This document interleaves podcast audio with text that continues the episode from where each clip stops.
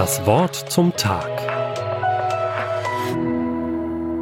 Der Bibelvers für heute steht in Psalm 51, Vers 4 und lautet, Wasche mich rein von meiner Missetat und reinige mich von meiner Sünde.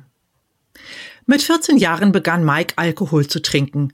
Zunächst beschränkte sich das auf Partys, doch mit der Zeit trank er immer mehr. Als er 19 war, gehörte der Alkohol zu seinem täglichen Leben.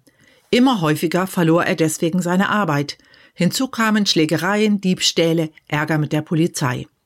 Häufig setzte er sich betrunken ans Steuer. Eines Tages übersah er dabei eine Fußgängerin. Die Frau starb noch an der Unfallstelle. Mike war entsetzt. Wegen fahrlässiger Tötung wurde er verurteilt und kam ins Gefängnis.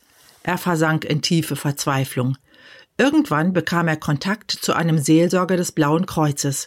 Das ist eine christliche Organisation, die sich um suchtmittelabhängige Menschen kümmert. Mike schilderte dem Seelsorger seine innere Not. Er erzählte ihm, wie verzweifelt er über seine Tat war, dass er oft daran denke, sich das Leben zu nehmen. So jemanden wie mich, den muss Gott doch bestrafen, sagte er. Ich habe einen Menschen auf dem Gewissen. Dass Gott mir vergibt, kann ich mir nicht vorstellen. Der Seelsorger erklärte Mike, Jesus ist auch für die schlimmen Sünden gestorben. Wasche mich rein von meiner Missetat und reinige mich von meiner Sünde. Das gilt nicht nur für ein bisschen Dreck unter den Fingernägeln, sondern auch dann, wenn jemand von Kopf bis Fuß in die Jauche gefallen ist.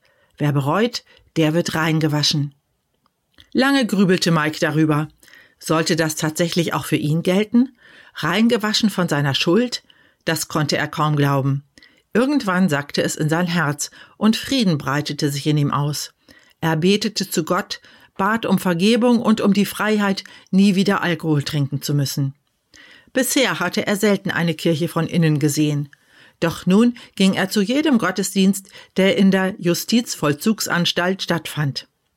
Im Gefängnis machte er eine Lehre als Koch und leitete eine Selbsthilfegruppe des Blauen Kreuzes.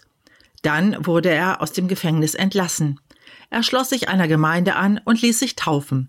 Alkohol rührte er nicht mehr an.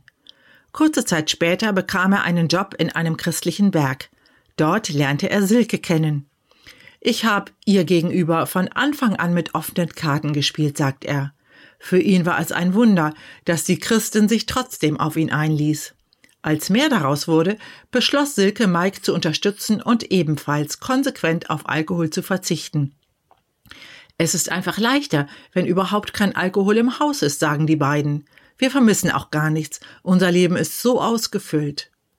Mike und Silke brennen dafür, Kindern und Jugendlichen Jesus und die Bibel näher zu bringen. Das ist die beste Vorbeugung gegen solche Probleme, wie ich sie hatte, meint Mike. Ich bin so dankbar, dass Gott mir diese zweite Chance gegeben hat. Ich hätte mir nie träumen lassen, dass mein Leben nochmal so heil und gut wird. Nach wie vor spricht Mike mit schonungsloser Offenheit über die furchtbaren Folgen seines Alkoholmissbrauchs. Inzwischen arbeitet er als Koch in einem Therapiezentrum für drogenabhängige Männer. Er ist sich sicher, das ist genau mein Platz. Gott hat mich hierhin geführt. Ist es nicht ein Wunder, wie seine Vergebung alles neu gemacht hat? Er braucht meine schlimme Geschichte, um für andere zum Segen zu werden. Das Wort zum Tag. Auch als Podcast auf erfplus.de. ERF Plus. Tut einfach gut.